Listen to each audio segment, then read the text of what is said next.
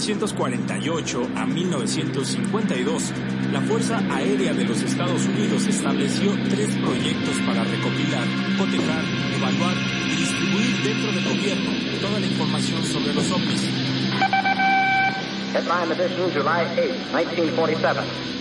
The Army Air Forces has announced that a flying disc has been found and is now in the possession of the Army. Army officers say the missile, found sometime last week, has been inspected at Roswell, New Mexico, and sent to Wright Field, Ohio, for further inspection. 19 de julio de 1952, sábado por la noche. A las 12 menos 20, los controladores aéreos de lo que ahora es el Aeropuerto Nacional Ronald Reagan de Washington divisaron siete objetos sin identificar en el radar. A 25 kilómetros al sudoeste de la capital, a toda velocidad. El gobierno no pudo seguir ocultando lo que sabía sobre ovnis, porque eran visibles desde el suelo, desde las torres de control e incluso por los pilotos. Sobrevolaban el Capitol y sobrevolaban la Casa Blanca, ambos con espacio aéreo sumamente restringido. Мы захватили существ с другой планеты на секретной базе Каспутин-Яр. Tierra llamando a Lunave. Tierra llamando a Lunave.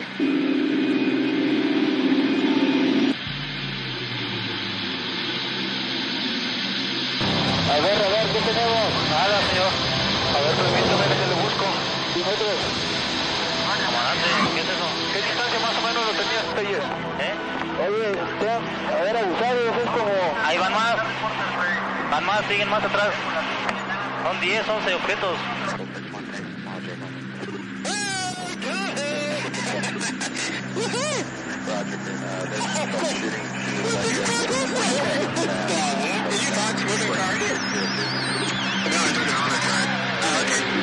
Tonight, video raising questions about the existence of UFOs. The video of radar on a U.S. warship off the coast of California shows multiple objects popping up around the Navy ship in July of 2019. Arriba, arriba hay otro, arriba hay otro. Arriba sí está el otro. De vuelta. Arriba de acá está el otro. Y desapareció, boludo. Desapareció donde estábamos filmando, apareció allá. Lo tengo, lo tengo, lo tengo, lo tengo. Mirá, ahí, eh. Lo tengo firmado, boludo. ¿Querés apoyarte en mi cabeza? Vení, vení, vení, vení, vení. Vení, vení, vení, vení, vení. Son tres, Leo. Ahí, ahí se fue.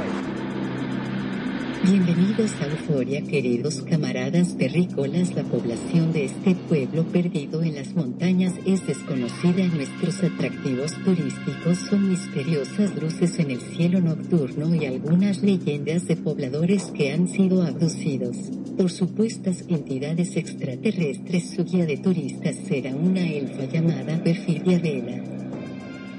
Los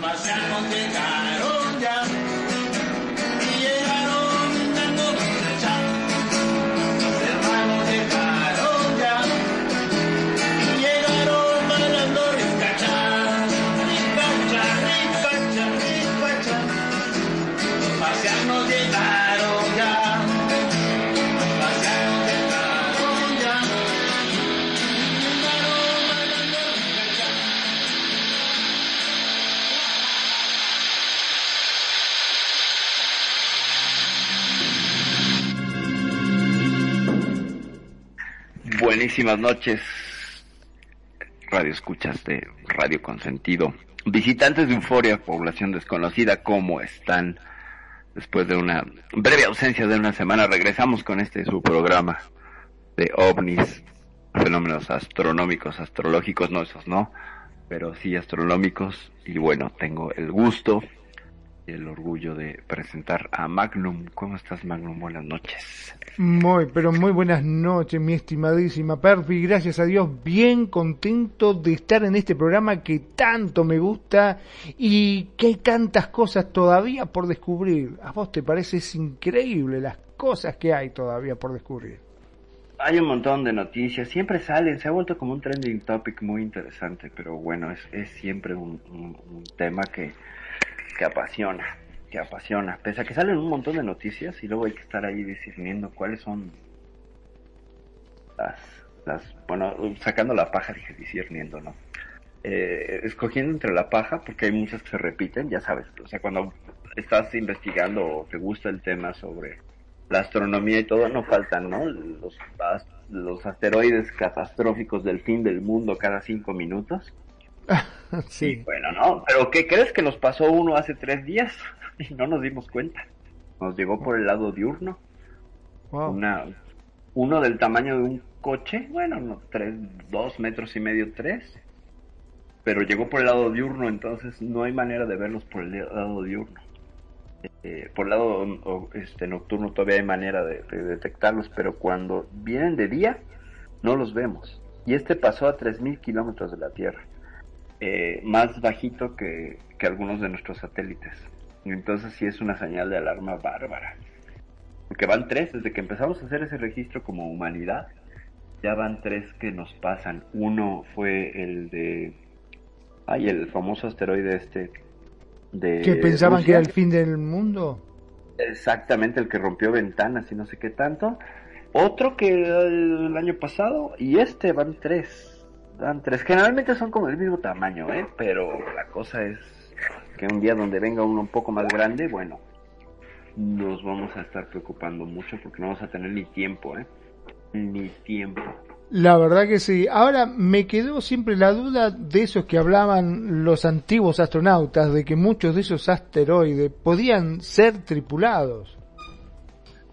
Eh, sí, algunos podrían ser tripulados. De hecho, pues está toda la teoría de Oumuamua, ¿no? La que manejan algunos algunos astrónomos. Por ejemplo, este hombre que es un capo, Avi Loeb, de la Universidad de Harvard, él sostiene que Oumuamua una sonda es una vela de una inteligencia ah, eh, solar. Eh, por la trayectoria que se aventó, pues él dice que es no es de, eso no hacen los objetos este naturales, ¿no? Y él sostiene esa, esa cuestión, que una vela y una sonda, porque además corrigió la trayectoria. Ya está fuera de nuestro sistema solar, pero se comportó mucho como una sonda de las que nosotros mandamos. Y ay, ay, ay, uy, uy, uy, ¿no? Qué miedo. Agarrate, Catalina, sí, sí. Ah, exactamente, exactamente. Saludamos y aprovechamos para saludar a Toti Taken que nos está escuchando. Un abrazote, Toti, hasta donde, donde estés, en, en ese nuevo lugar donde estás residiendo. Te mandamos un abrazo. Dinos y no sé si estás en iPhone, escuchando por el stream. Y también un saludo a Marbella Lara que nos está escuchando el día de hoy. Y Tony, que por ahí debe de andar. Sí, Tony está tapado de trabajo por lo que me contaste, Sí. está, sí, Ah, gracias a Dios, está bien, así que buenísimo. Y Toti estaba con problemas de micrófono, ahora eh, puso que está hablando, eh, o sea que está con la tablet, no sé si podrá hablar con Así la es. tablet o no. Este, bueno, pero si puede hablar, se va a tener que acercar a la radio para poder este, hablar, o si no, bueno, como siempre que deje su opinión y la vamos a ir diciendo. Dice que cree que sí, entonces, eh, pues hay que... Pero, a ver, te damos TP, damos TP. Ay, claro, TP, iba a poner, te damos todo. Bueno. Y entonces, la idea de, hoy es hacerlo a micrófono abierto, ya mandamos TPs y anunciamos y todo. Y hoy no hay valientes que se atrevan a venir a hablar Ah, y que, viste, hay temas que a muchos les gustan, pero cuando llega el momento de hablar es como que mm, Les da ponen freno de closet, mano. Da closet, sí, ya sé. Ya sé que les da closet. Es que luego no es fácil, ¿no? Nos lo compartía Toti la vez pasada, que no siempre es, es sencillo hablar del, del tema que estás eh, interesado, ¿no? Lo mismo pasa con el tema paranormal, lo mismo pasa con acciones, ¿no? Hay una de cuidado. ok, no anda en SL. Claro, Entonces, no, sé si nos trasladamos a Skype. ¿Qué te Si parece? no, nos pasamos a Skype. Bueno, nos pasamos a Sí. Skype y seguimos la Y conversación alguien, por Skype. Dale, hacemos así si querés, entonces. Pasamos nos pasamos a Skype. Skype. Hacemos una pequeña pausita, pasamos a Skype y seguimos. Dale.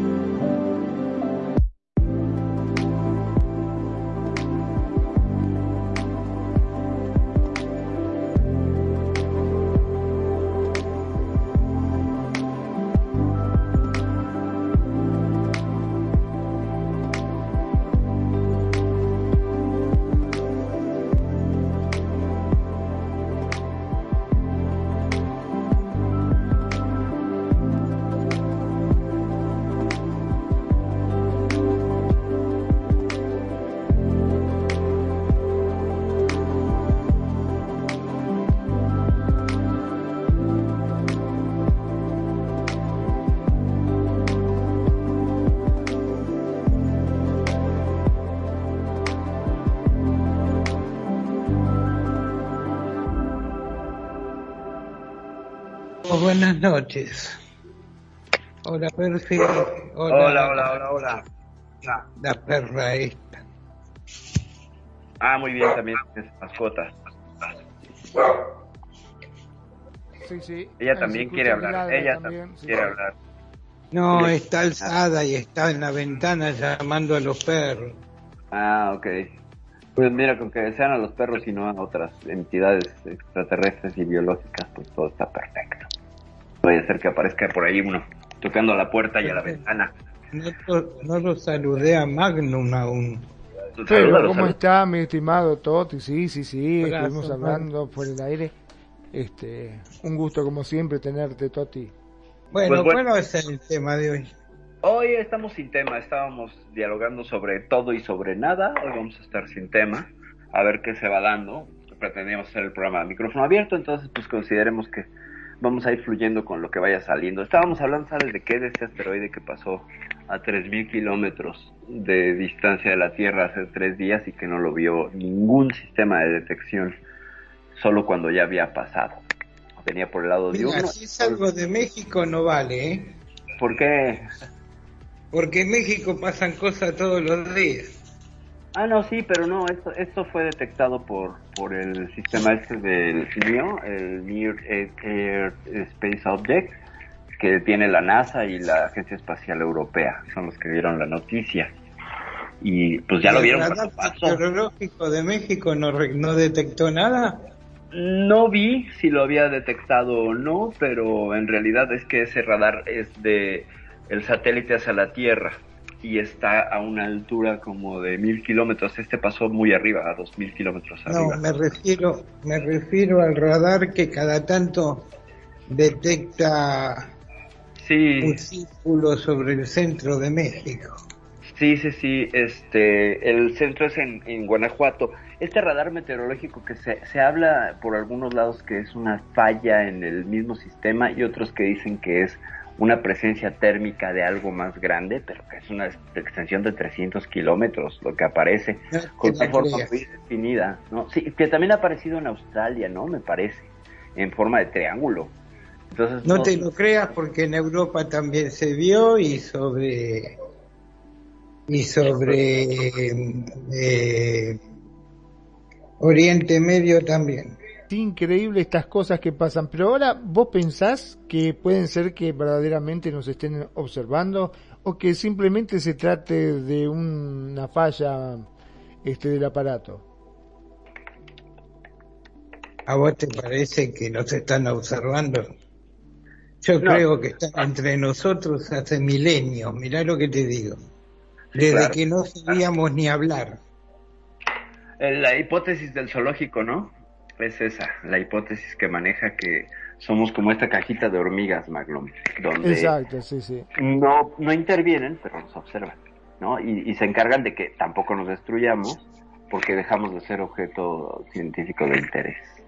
La hipótesis del zoológico maneja eso, que desde hace mucho tiempo estamos siendo, estamos siendo... No conozco la hipótesis del zoológico. Es esa, es esa, justamente que hay una civilización, más bien, que estamos dentro de un sector galáctico donde hay otras eh, civilizaciones más adelantadas, más antiguas, que lo que hacen es, al detectar un planeta con vida, respetan el desarrollo de ese planeta y solo hacen observación científica sin intervención.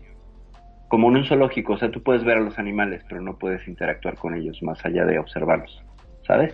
Claro, O sea, como, como que- hacía la Enterprise, ¿te acordás? Eh, Sí, claro. La famosa, la Enterprise hacía eso, iba a planetas y trataban de hacer todo lo posible por no ser detectado.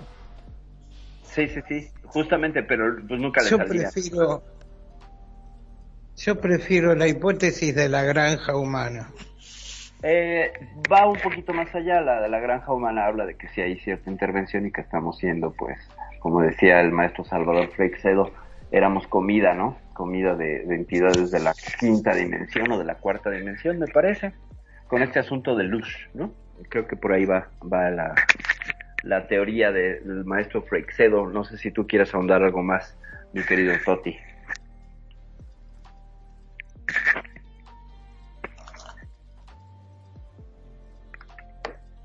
¿Se nos cayó Toti o estás? Toti, no te escuchamos.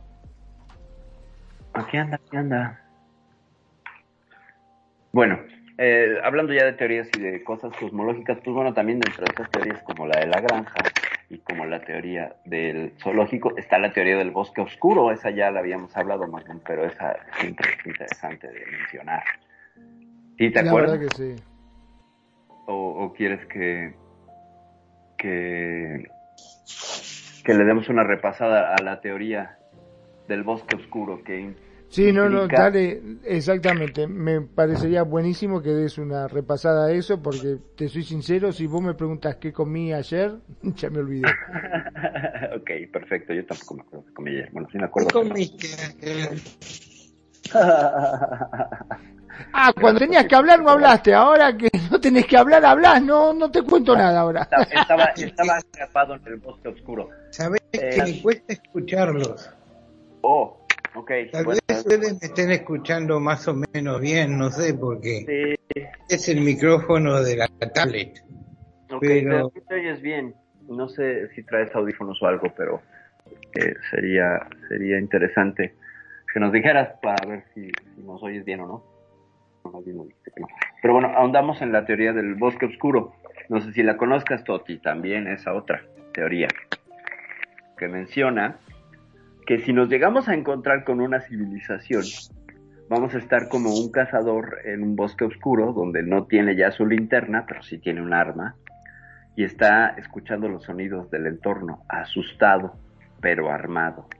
Y que de alguna manera, por el bloqueo comunicacional interespecies, pues tú no puedes hablar con un oso, ¿verdad? Tú no puedes hablar con una pantera ni un león. Y si eso te aparece en un bosque en la noche, pues primero vas a disparar y luego vas a indagar, es decir, vas a optar por tu supervivencia, no por un contacto amistoso. Y de, en ese mismo sentido, la otra civilización va a estar. Entonces, eh, es una teoría muy inquietante porque pues estaríamos agazapados en la oscuridad con la escopeta esperando que aparezca el primer movimiento para disparar. Y bueno, nosotros conocemos nuestras armas, pero no conocemos las de otra civilización y eso siempre es inquietante. No, sabemos con qué nos van a dar. Aparte, convengamos que siempre, eh, por todo lo que hemos hablado a lo largo de, de estos programas, no, este, la tecnología que tienen ellos deben ser muy superior. No nos olvidemos que nosotros eh, apenas estamos llegando a Marte y ellos viajaron millones de kilómetros para llegar a nuestro planeta. Sí, además, eh, quien puede viajar en... Quien logra el viaje interestelar, pues por supuesto que está mucho más adelantado que nosotros, aunque también hay otra teoría que dice que los más adelantados del universo somos nosotros. Y que en ese caso por eso no hay visitas y por eso no hay evidencia, ¿no? Eso diría. O sea, no hay evidencia contundente, pues que a los científicos les haga sentido y no estén refutando y diciendo, no, no es cierto. Es que Mira. es bastante complejo. Yo me pongo a pensar, si vos estás en tu casa y ves que baja una araña enorme, yo la mato. O sea, no le voy a andar preguntando si me va a picar, si es venenosa, no es venenosa, fijarme qué, qué especie es. Yo la veo, me asusto y la mato de una. Claro, claro. Iba a decir algo, Toti, Toti, te escuchamos. Que tienen más tecnología que nosotros, no me cabe ninguna duda. Sí, claro. Ahora, que vengan de millones y millones de años luz de distancia. mm, puede Puede. ser, no lo dudo, pero para mí es un tema de, de dimensiones. Como les dije la otra vez que estuve, que tuve oportunidad de estar con ustedes, eh, no miren para arriba, miren para los costados.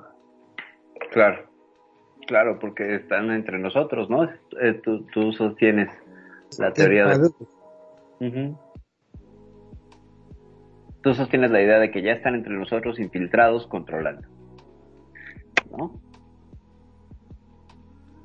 No, no, a mí no me cabe ninguna duda. Ok. Y no de ayer, desde hasta de ayer, ni desde 1947, no, no, no. Desde milenios. Sí, que tienen, de hecho, incluso, pues, están todas las teorías Anunnaki, ¿no? Que son los creadores de la raza humana. Teoría con la cual yo tengo muchos problemas. Siempre lo diré. si hay alguien en la audiencia que es fan de los Anunnakis, pues bueno, les invitamos a debatir, porque tiene severos agujeros argumentales esa, esa teoría, eh, sobre todo en el asunto de que es más barato, eh, pues en lugar de ponerte a hacer experimentos de clonación, eh, irte a, a- a hacer minería en cualquier asteroide y sacar el oro necesario para tu planeta, ¿no? Y, y, pues vaya, la Tierra no? no tiene tanto oro. No, es que, fíjate, proponen lo siguiente. Se supone que en el planeta los Anunnakis, ¿quién sabe qué pasó? Que necesitan oro para cubrir su atmósfera. Entonces llegan a la Tierra y primero traen a sus propios esclavos para sacar el oro, pero se les rebelan y les hacen huelga. Así como No. te lo- Sí, no, no eh, fue así. A ver, dime cómo fue. Pero bueno, eh, esa es una de las teorías.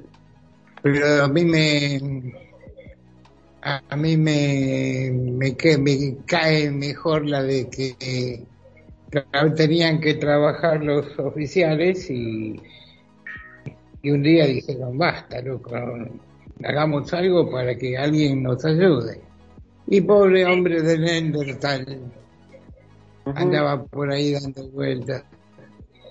Pero fíjate, nosotros que no somos una sociedad tan, ni siquiera somos de número uno en la escala de Kardashev, somos 7.2, ¿no? Ni siquiera somos una civilización que controle la energía de su planeta. Ya tenemos la idea y estamos ci- ciertos que en el cinturón de asteroides hay asteroides que contienen más oro que la misma Tierra. Entonces, eh, si nosotros requiriéramos esa cantidad de oro, pues sería más fácil ir a hacer minería a ese asteroide que ponernos a hacer juegos de clonación para tener obreros, para sacar el oro. O sea, no sé, me suena un poco a cuento mm, con los agujeros argumentales. O sea, no tiene lógica, porque ahora, sabiendo esto, además, la idea de antropocentrista, de la Tierra hay oro, no, la disposición en el universo es homogénea y cada vez tenemos más pruebas de ello eh, al respecto de los elementos. Todo el universo tiene los mismos eh, elementos, solo que se reconfiguran de manera distinta. Pero oro, las estrellas, cada estrella es una fábrica de oro. Bueno, pero perdón, ¿no? Vos sabés que me quedo con la duda de que si a lo mejor no fue que lo eligieron a este planeta justamente porque estaba habitado y tenían esclavos para que lo extrayeran. Porque ponete a pensar de que si vos ves un asteroide, está lleno de oro, fantástico, pero para poder sacarlo tenés que romperlo, perforar y trabajar. Claro, y lo tenés que hacer claro. vos con tus propias manos, decir, no, anda a la mierda, me voy al otro que tengo esclavos que lo hagan ellos. Claro, También- claro, claro, claro. También puede ser esa y teoría, ahí ¿no? vino y ahí vino el estudio de Se carga.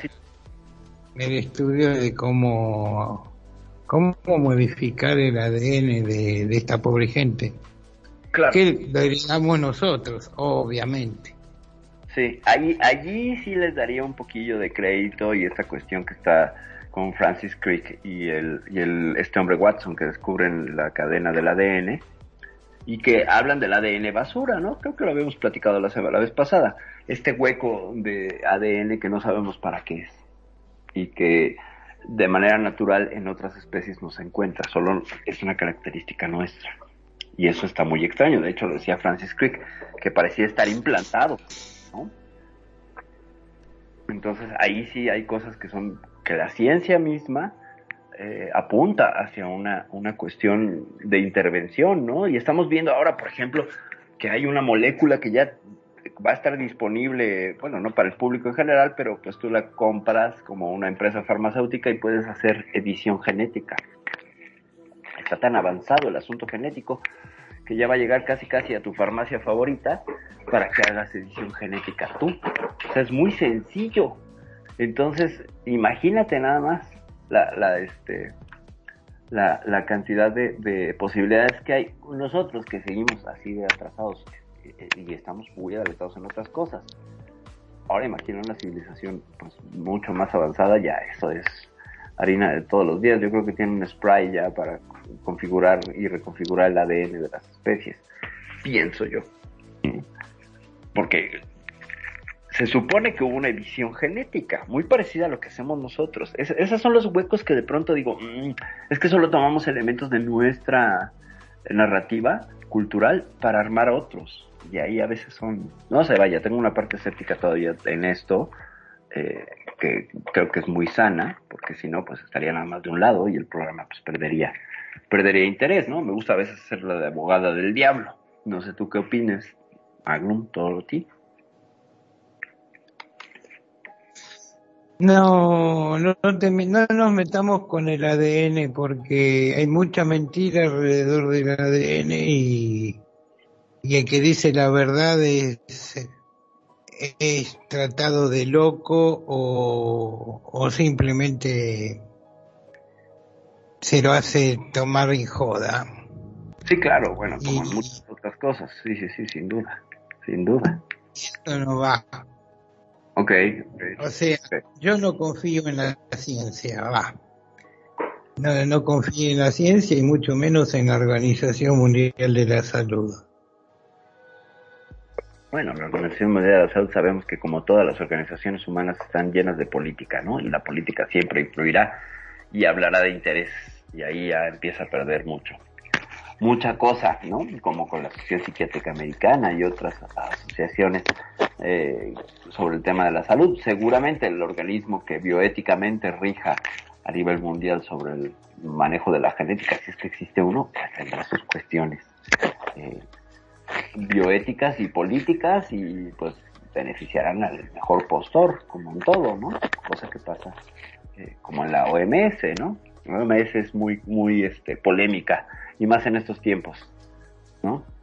Eh, no sé, Magnum, tú, ¿qué opinarías al respecto del manejo genético alienígena o no? ¿Qué me dices? Y puede ser, puede ser que, o sea, que nos tocaron genéticamente, pero simplemente para un beneficio propio, ¿no? Por ahí puede llegar a ser de que no es que a ellos les interesaba particularmente que nosotros evolucionemos como raza, sino que ellos necesitaban una persona que fuese pensante para poder que nosotros desarrollemos, digamos, lo que ellos necesitan. Claro, claro, entonces seríamos... Vendríamos a Una- ser como herramientas de trabajo, nada más. Obreros, obreros, Obreros, simplemente. Obreros intergalácticos. Sí, ahí es la parte que del sindicato que no... Claro, por eso pienso de que eh, por esa razón quizás nos escogieron, este, porque uno, yo también mu- más de una vez me he puesto a pensar, digo, pero si hay tanto oro en todos lados, ¿por qué carajo vinieron a rompernos los movelinos a nosotros? Y no se dejaron de joder y fueron a otro lado. Pero después me puse a pensar si más- los otros más lugares... viajando tanto tiempo. Claro, si los otros lugares no están habitados, por ahí sí lo que necesitaban era algunos este, esclavos que sacaran el oro que ellos necesitaban. Y era más fácil venir al planeta y sacarlo acá que por ahí agarrarnos a nosotros, ponernos un traje espacial y llevarnos allá.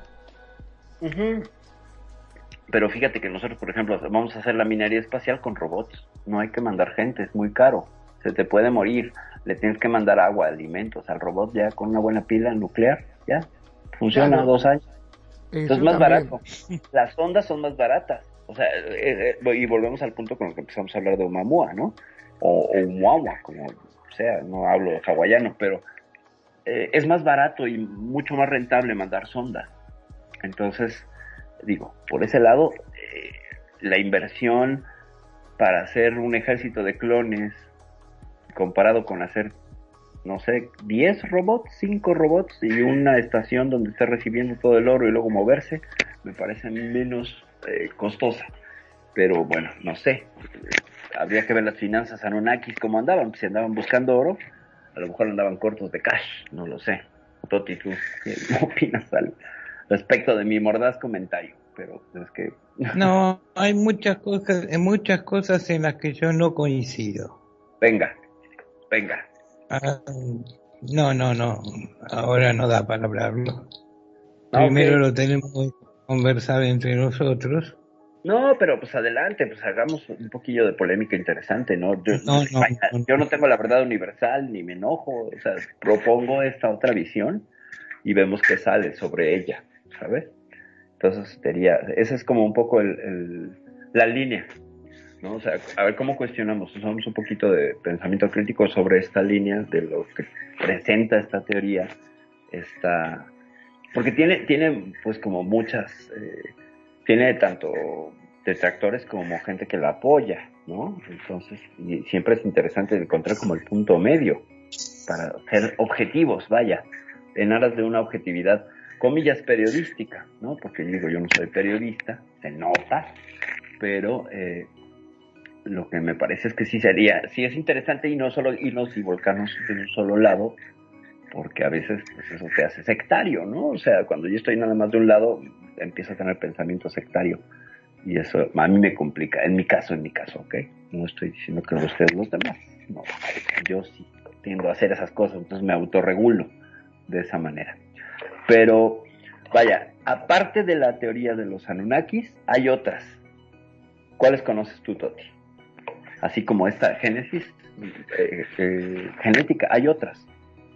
Y yo no me acuerdo. Mira, la, la teoría de los Anunnakis es la más popular. eh, no tanto popular, sino más, más adornada, porque te inventan que Enki y Enlil Ajá. se pelearon, que te los comparan con la Biblia, que Yahvé es más parecido a Enlil y, y Enki es más parecido a Jehová y, y para mí es todo lo mismo.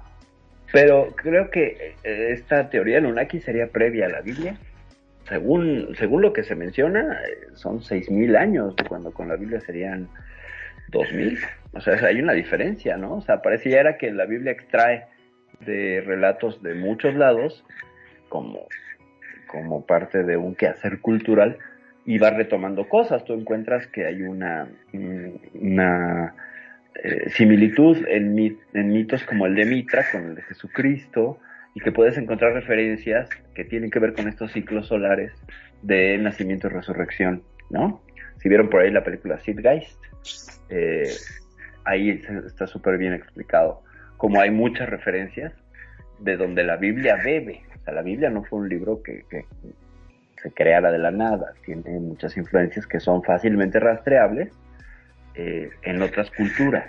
Digo, así somos los seres humanos, nos gusta irnos influenciando y pirateándonos cosas. Digo yo, no sé qué opinas tú, en ese sentido.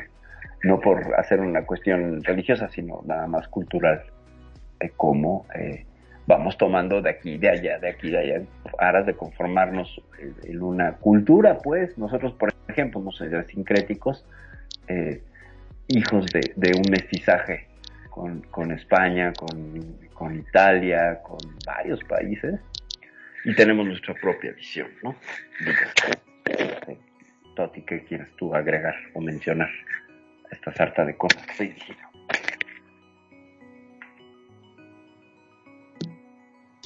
Y bueno, Dime, dime. no decía y bueno, nada más. y bueno. Cuando hay cosas de las que no quiero hablar, Ah, muy bien. mejor Es Está como que no te no, no querés este, decirlo por ahora hasta que no, no tengas bien en claro este, el concepto, ¿no es cierto? Sí, No, yo creo hasta que claro, no por esté- eso me quiere. Sí, hasta sí, que sí. no esté más, más avanzado el programa. Está bien, mira, yo te cuento, por mi parte yo te podría decir de que eh, a lo largo de la historia hay muchos huecos, hay muchas cosas que no, no han sabido responder y entonces lo fueron llenando como pudieron Sí. y muchas cosas fueron inventadas, vamos a ser, vamos a ser sinceros. Dijeron, ¿y acá qué pasó? Y yo creo que fue, y más sí, metele que eso y listo, ya está. Sí, Después vemos. hay, hay, hay mucho, mucho manejo, ¿no? Y en todo, casi todos los libros religiosos sagrados tienen esta situación, ¿no? De que se convierten en ley divina porque el que escribe la ley divina es el que gobierna. Y Claro. siempre mm, Y aparte convengamos que siempre lo fueron acomodando para el lado que a ellos les convenía. Como Claro. dicen siempre, la historia la escriben los que ganan, entonces dicen, no, para, para, vamos a hacerlo este, para que se vea de otra forma. Porque si... Por ejemplo, dime, dime, dime, tú, tú, tú. No, no, porque si muchas veces por ahí encuentran la verdad, dicen, no, si decimos esto, este, ¿cómo, ¿cómo lo enlazamos o cómo hacemos que la gente crea? No tiene sentido, entonces directamente para que la gente crea tenemos que a veces adornarlo. Es un poquito como en, en las películas, ¿viste? Eh, Claro. En Hollywood también. Eh, por ahí la historia es buenísima, pero si no la adornan un poquito, se torna una película repedorra y aburrida. Entonces, este, tratan de fantasearlo un poco para que la gente diga, wow, qué peliculaza. O, o dura 15 minutos y a nadie le interesa, ¿no? O dura 15 Es minutos. lo que yo veo, yo- es lo que yo veo con el tema Anunnaki. Hay demasiada fantasía. Sí, sí, sí, sí. Se ha ido llenando, yo creo que de cosas de la cultura popular, ¿no? Eh, eh, no sé si, es que se parece mucho también a otras, a otras mitologías. Y, y esto siempre es como referente en el ser humano, ¿no? O sea, las, las teorías de creación empiezan casi siempre en aguas primordiales o en un caos o en la oscuridad y de ahí surge una luz, una palabra, en el caso de los egipcios, o una luz en caso de lo judeocristiano, que ordena todo, ¿no? Lo cual es muy interesante desde el punto de vista espiritual y místico y así, es muy interesante analizarlo desde allá, pero visto desde acá, eh, dices, bueno, como que no tenían otra idea, como que se repiten los mitos, como que hay una suerte de solo 17 situaciones que se pueden repetir, como en las telenovelas, o en, cuando haces guion, solo tienes 17 situaciones que puedes jugar a intercambiar con ellas, ¿no? Sea, entonces es, bueno, y la narrativa qué, ¿no? Hay otros que sí son muy interesantes, otros mitos, este, y otras cosmogonías que son mucho, muy interesantes y que no son tan populares. Yo creo que los Anunnaki se volvieron muy populares y la gente es como el referente que tiene, ¿no?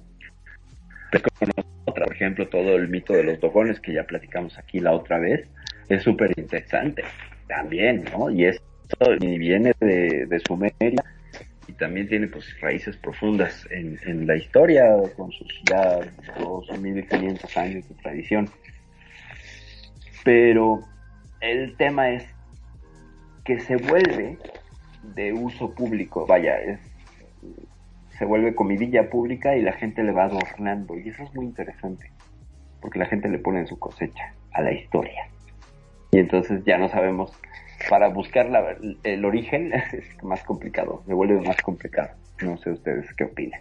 Y pero que los humanos somos así. como- Vos fijate, a pe- vos te pones a pensar que se ve un accidente o a vos te pasó algo, este, y por lo general lo que fue una tontería termina siendo toda una travesía que peleaste con leones y me entendés porque lo van ayornando cosas de que la historia sea fantástica y que todos te vean y diga wow todo eso lo hiciste sí hice todo. Ey, Toti tú nos ibas a comentar. Por favor. Es como que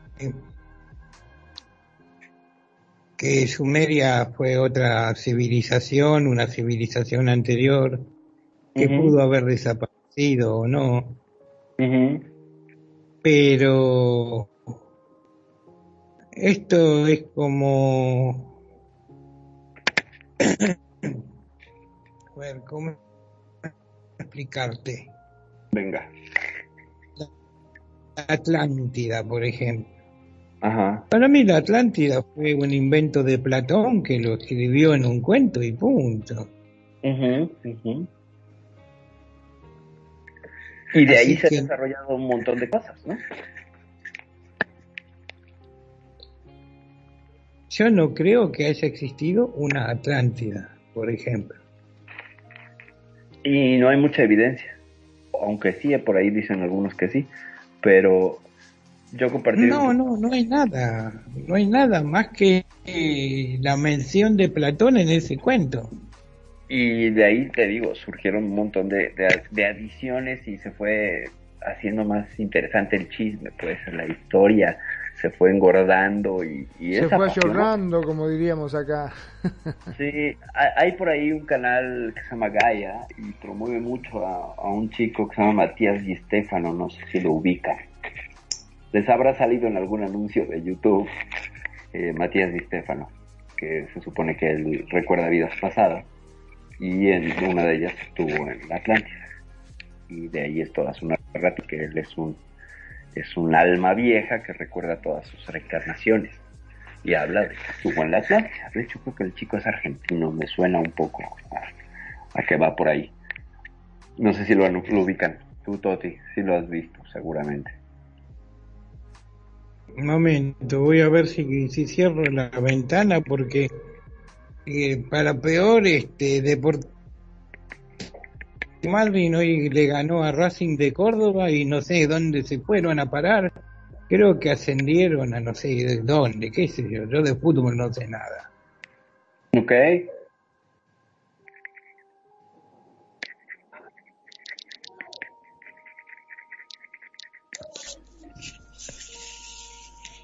Ok, ok. Bueno, entonces, en lo que, en lo que Toti cierra la ventana y este... Sí, porque se oyen ruidos como que van pasando los hinchas o algo así. Sí, sí, lamentablemente, bueno, no digo lamentablemente, simplemente este el fanatismo es terrible en todas partes del mundo y cuando sobre todo en el fútbol, ¿no? Sí, pues sí, vaya, si es equipo local o hay hinchas locales y es pues, es tangencial, ¿no? Sí, pasa, acá también pasa, en todos lados. Y bueno, eh, creo que por ahí hay un caso que luego a ver si lo, lo este lo, lo traemos de un avistamiento durante un partido de fútbol. No sé si es en África o dónde, por ahí lo haberlo leído. Y, y, bueno, no, tampoco era un partido muy importante, había como unas 4 o 5 mil personas, pero refiere que lo vieron y que tomaron fotos y bla, ¿Te bla, bla. parece poco? 4.000, 5.000 personas viéndolos y lo vieron 4.000, 5.000 personas son mucho. El tema es que estaban los 4 o 5 mil, pero no todos estaban atentos, estaban viendo el fútbol. y Se paró el partido por lo que estaban viendo y entonces como que la gente no sabía si había bronca en, el, en, la, en, la, en la cancha o algo estaba pasando arriba, pero fue muy rápido. Entonces ahí quien sí así dice, pues sí, sí lo vimos y estaba ahí encima de nosotros y era como una especie de disco, bla, bla, bla. Interesante, te digo que es como de esos casos así perdidos, como el del ejército iraní este que andaba disparando a, a un objeto y nunca le atinó y el objeto así, la, la, la, dispárenme, Ah, no sí, me da. sí. Te digo que te tengo que compartir ese video, es una maravilla. Eh, no sé si está hecho, pero es muy interesante. Mucho, muy interesante. Ah, Vaya, los fenómenos en el, en el espacio yo creo que se han dado en todas las situaciones. No he sabido uno de un concierto de rock todavía o de un concierto masivo donde esto suceda. Pero y lo que pasa pues, es que están muy atentos, viste, a, a su gente, a lo que están tocando y olvídate, ¿no? Cuando Claro. es así, este, directamente, no, no, no, no, no hay caso. Claro, que además podemos ver el con lo que pasó en el tiroteo este en Texas. ¿Te acuerdas que había un loco que desde un edificio, desde un hotel, estaba disparándole a un concierto? Un concierto de música country norteamericano y le disparaba a la gente. Entonces la gente caía, pero los balazos no se oían por el ruido del, del mismo evento. Y como que no les, no les entraba a los asistentes que les estaban disparando, pensaban que se caían de borrachos. Uy, ¿Sabes lo que- claro. Y, el tipo atado con no sé cuántas municiones, ya ves que les gusta hacerlo a lo grande a los norteamericanos, eh, desde un piso, creo que un piso 25, y estaba agarrándolos como si fueran, este, pues, en la feria, ¿sabes? Cuando le disparas a los patos, así. Y que el mismo ruido y, y- y- y el ambiente impidió que la gente reaccionara a tiempo, por eso hubo tantas bajas y heridos, porque y además, por otro lado, dices que bueno que no, porque hubiera habido una estampida. Y entonces en la estampida hubiera habido más. heridos, Más ¿no? accidentes, sí, sí, por lo general. Sí, sí, sí. Se Ya caen y lo gente- pasan por arriba. Cuando finalmente los que organizaban pararon la música, resguardaron el grupo y ya medio pudieron... sac- Fue la decisión complicadísima de cómo evacuamos a la gente cuando les están disparando. Porque, a ver, hazlos correr, porque había, no sé, dos mil personas. Y, como sea, o sea, ya con cinco o seis personas, cuando no sé si te ha tocado que vas caminando y la gente se mueve, corre o choca, somos muy dados a chocar entre nosotros. Ahora imagínate en un evento así, ¿no? Pero bueno, ya son detalles que, que salen de la, de la égida del, del programa. Volvemos a hablar de ovnis y extraterrestres y esas cosas, que es lo que nos reúne el día de hoy. En lo que, en lo que esperamos que Toti regrese a cerrar la ventana, o a lo mejor ya le invitaron algo de beber, o algo, los hinchas del fútbol que pasaron por su casa. No lo sé. No lo Sí, sé. para mí que se fue a festejar, ¿eh? Se fue a festejar, Exacto. me parece. ahorita que regrese que nos diga cómo quedó el mercado. Sí, sí, no, porque dijo que ascendió, así que, que han ganado, por lo visto. Este, Qué maravilla. Está como el partido que platicamos el día del OVNI del 77, ¿te acuerdas? Que el fútbol entre extraterrestres y, y, nativos de la Sierra de Puebla, ¿te acuerdas? Qué, qué anécdota tan fabulosa. El día de la Nacional de Acero, que llegaron con sus logos de la Nacional de Acero y que después tuvieron un partido de fútbol, ¿te acuerdas? No, bueno. Esa, esa anécdota creo que es de las más sabrosas. la verdad que sí. Está inventado, por supuesto, ¿no? Pero y que además empataron porque los marcianos hacían trampa y tenían un campo de fuerza. Sí, sí, no, no, no. Que la imaginación es genial. La imaginación. Que hacía la que la pelota me entraba, no, pero está buenísimo. Y aparte, anda a discutírselo, ¿viste? Claro. dime que no está para una película. Que no Olvídate que sí, olvídate. Sí, y te no, digo no. que pese a todo, yo lo iría a ver, ¿eh? Lo iría a ver con mucho Ah, no, gusto. claro. No, pero, por supuesto, ¿no? Imagínate, ahora, considerando las, las características físicas de humanos, y vamos a tomar el prototipo más conocido de aliens, los grises, pues son unos niños de 12 años enclenques. ¿Qué posibilidades iban a tener físicamente? No tenían muchas, no son, no son superiores a nosotros en masa muscular. Entonces, pues tendría que haber sido un partido de niños de la primaria contra los extraterrestres para que fuera parejo, ¿no?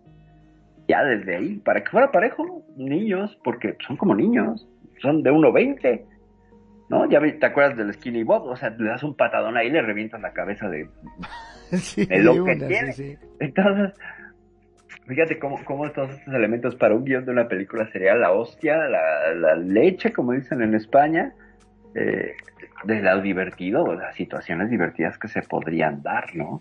O sea, primero, yo no he sabido de historias de que estos niños corran, de que estas entidades corran. Siempre aparecen, están rígidos, casi no se mueven, ¿sabes? Yo no he sabido de una corretiza de humanos correteados por, por alienígenas, o no sé. Yo no sé. A lo mejor otros, pero tomando en cuenta el modelo básico de los grises, no tendrían muchas posibilidades físicas, tendrían que hacer uso, bueno, pues de su tecnología.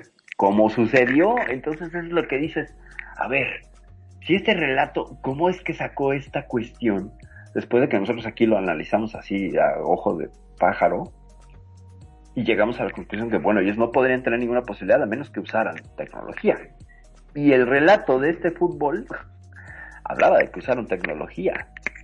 Entonces dices, ¿Qué tienen que ver los grises con el fútbol?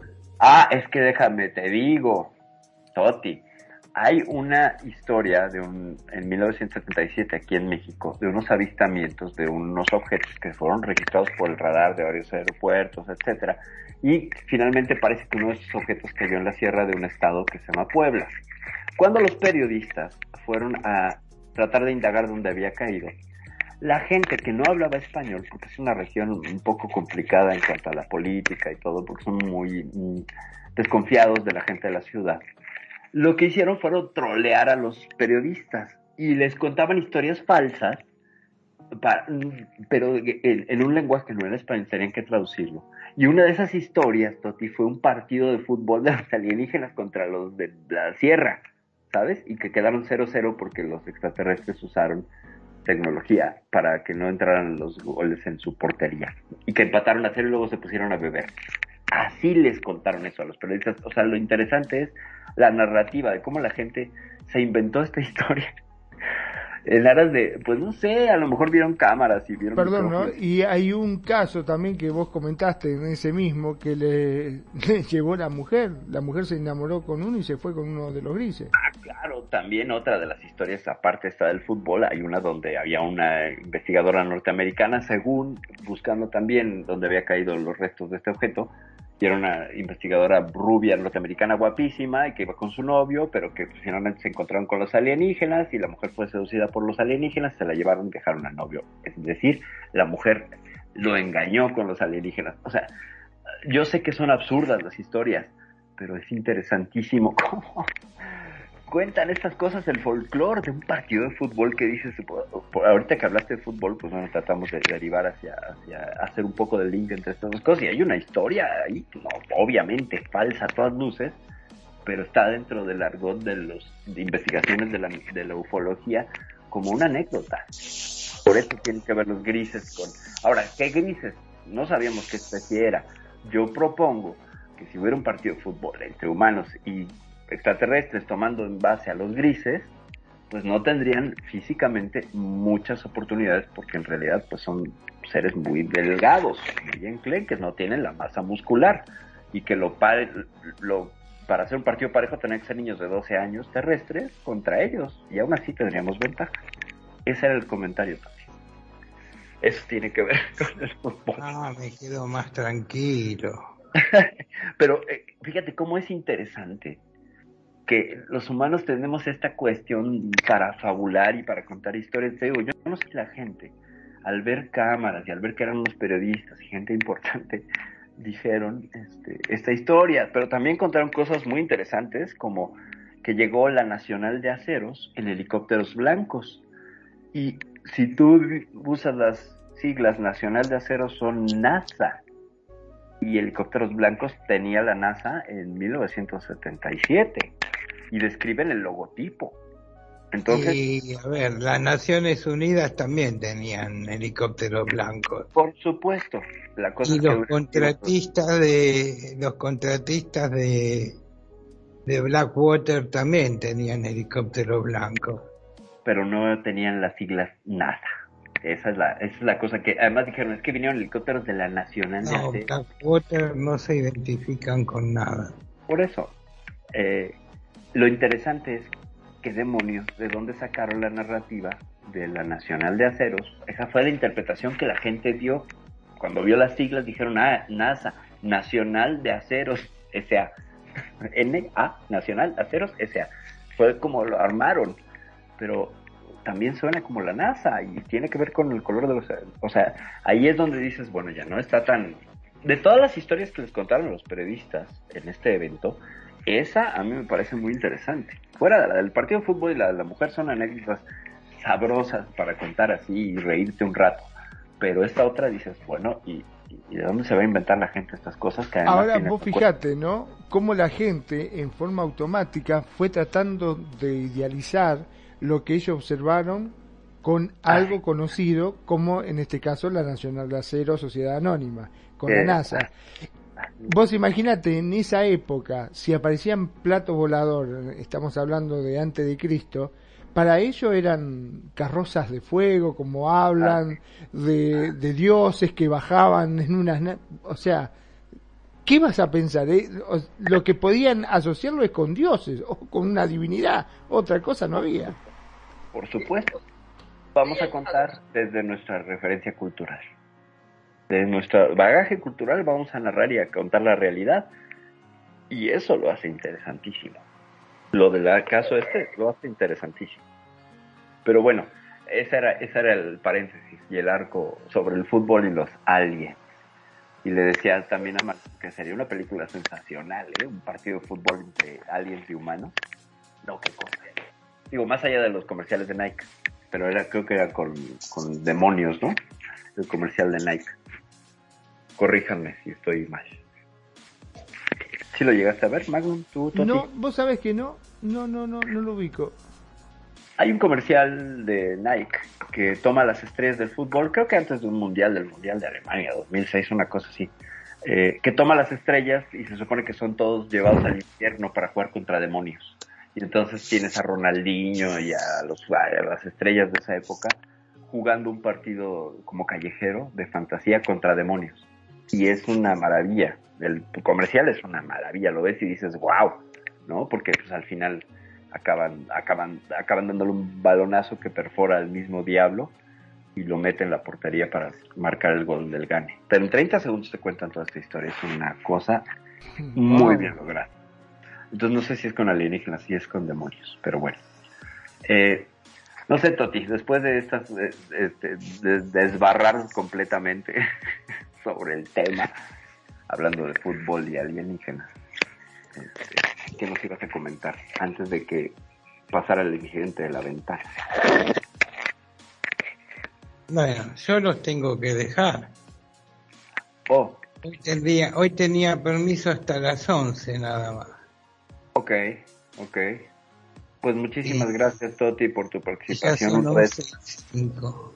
Ok, muchas gracias, Toti. De verdad, muchas gracias. Como siempre, bienvenido para, para el programa, para que sigamos. Espero que para el próximo jueves estar más estar más Presente. más completo de equipamiento. Ok, me parece genial, Toti. Te esperaremos. Ya sabes que esta es tu casa y que siempre estaremos gustosos. Por lo menos de micrófono, ¿vieron? Genial, genial. Pues muchas gracias, Toti. Un abrazo, Toti, gracias por acompañarnos. Un abrazo, Perfi, otro para vos, man. Abrazos fuertes. Bonita noche. Bonita noche. Pues, no sé, Magnum, creo que tenemos que hacer un programa también sobre humor y extraterrestre. Uy, eso sí, olvídate que sí, debe haber, pero para hacer dulce de leche. ¿eh? Sí, ah, mira, empezando con el partido de fútbol, pero ¿qué te digo? pero ¿qué te digo? Pero no sé otras historias. Por ahí hay una, una maravilla eh, argentina con, con este hombre eh, cómico, este hombre, ay, se me acaba de ir el nombre, pero era un genio eh, en, la, en la comedia, que es una suerte de extraterrestre.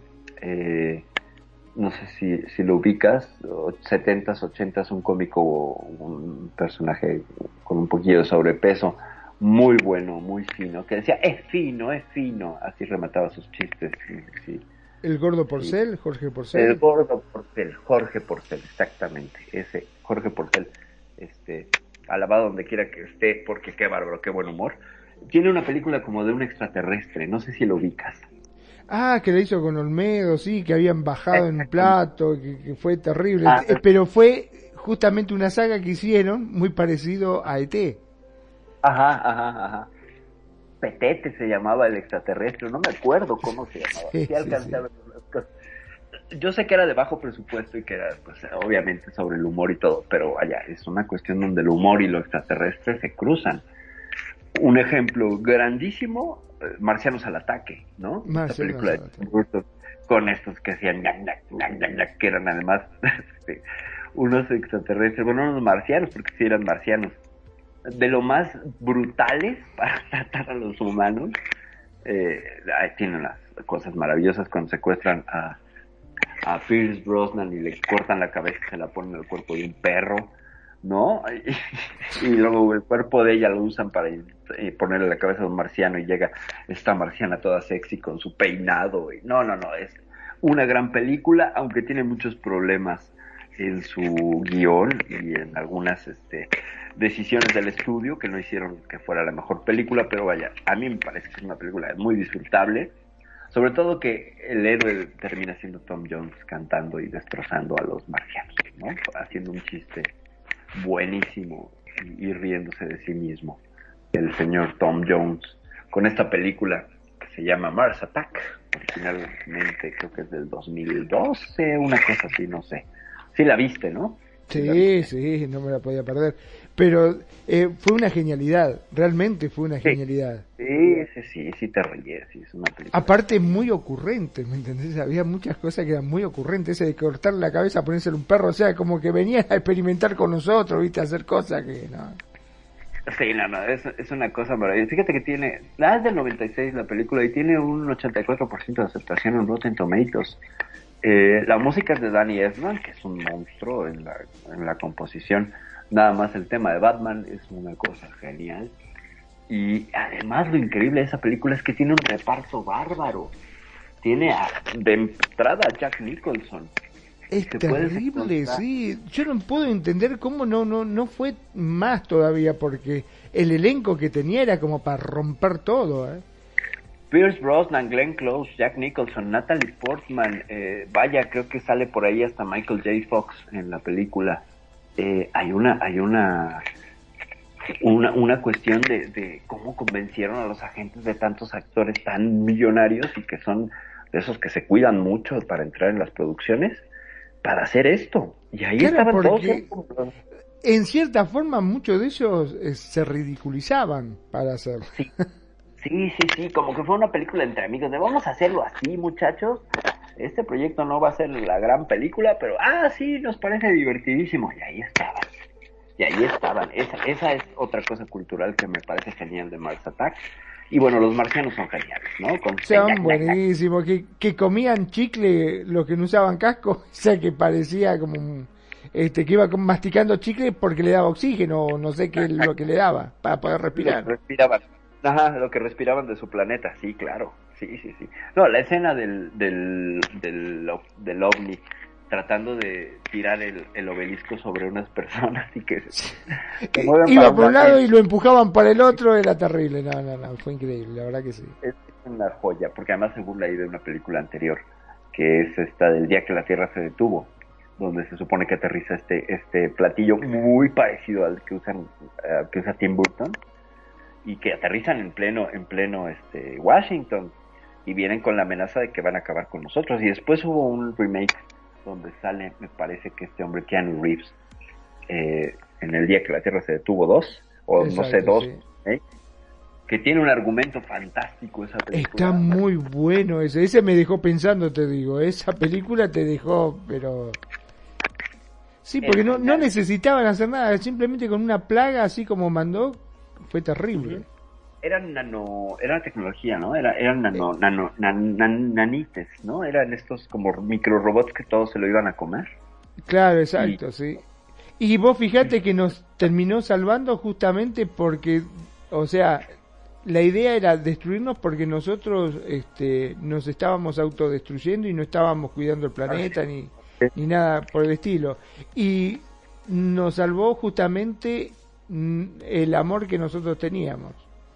Y un, argumento buenísimo, y un argumento buenísimo, que es el del abismo, ¿no? Que somos criaturas del abismo. Eh, cuando preguntan, le preguntan a este sabio, ¿por qué salvarse, no? Si habíamos desperdiciado tantas por cuando le dice que somos criaturas que cuando estamos en el abismo damos lo mejor de nosotros. Y ¡pum! ¿no? Ese es algún argumento bárbaro también. Es uno de los asuntos más, más potentes que puede haberse de las películas Marlene. Sí, la verdad que sí. Hay, hay muchísimas películas este, para ver, pero bueno, qué sé yo, cada uno tiene lo suyo, ¿no es cierto? Hay, todo depende de cómo lo fueron encargados distintos sectores, en la cual eh, algunos los hacían ver como que venían a destruir y otros los, o sea, unos los hacían como malo y otros como bueno. va. Es correcto. Es correcto. Eh, tenemos, tenemos un corte de patrocinadores. Dale, vamos a un, a un pequeño corte y al regreso continuamos. Volvemos con Euforia. Gracias. No tardamos.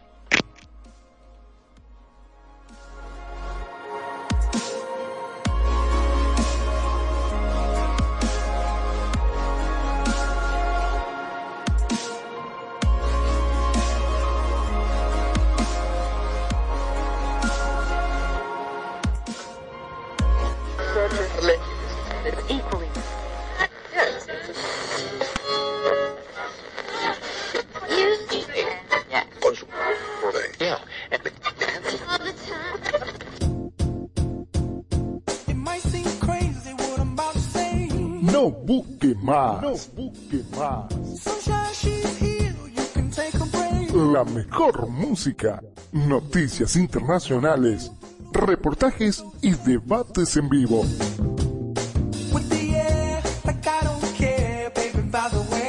Programas de superación personal.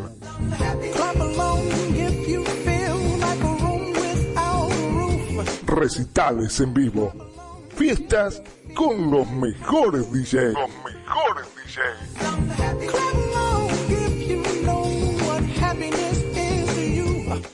Por supuesto, seguimos en mitos y leyendas rompiendo tabúes.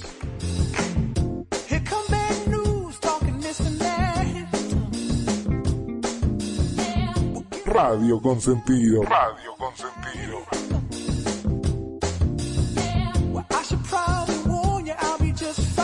Una radio hecha a tu medida. Hecha a tu medida.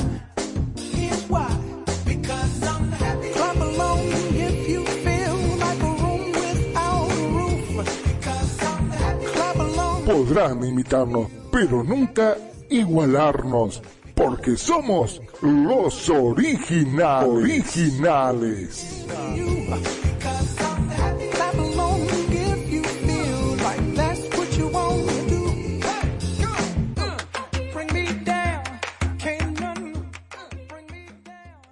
La música puede expresarse en todas partes y es mucho más compleja de lo que puede imaginarse. La música puede ser percibida como un mensaje, como una emoción, como un recuerdo imposible de definir. Por eso nos pertenece. La música es lo que somos, acompaña los recuerdos, amplifica el estado de ánimo con sensaciones fuertes. La música ha hecho soñar a generaciones enteras y hoy ha escogido a Radio Consentido. Cierra los ojos por un instante y empieza a soñar tú también. Radio Consentido, una radio distinta, reportajes, eventos en directo y música las 24 horas.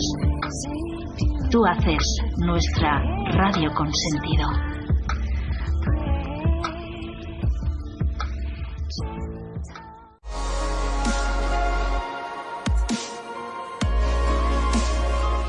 Y regresamos aquí en Foria, población desconocida, población por conocer. Y estábamos disertando y, y, divagando un poco sobre el humor y los aliens en las películas, que siempre será un tema, eh, pues no sé si recurrente. Hay pocas películas, no sé tú qué opinas.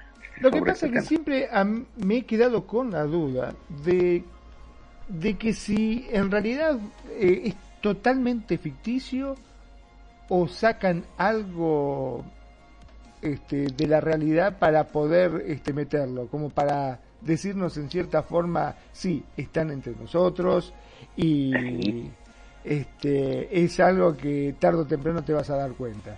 ¿No te queda vos siempre esa, esa pequeña duda eh, detrás de la película? Porque también uno puede pensar de que se trate 100% de, de una fantasía, digamos. Pero muchas veces, viste, detrás de esa fantasía que ellos te muestran, quizás se oculte una verdad. Es, es el, a ver, qué hacía Alan J. Hynek saliendo en Encuentros Cercanos del Tercer Tipo, ¿no? Este hombre que participó en el proyecto. Libro Azul.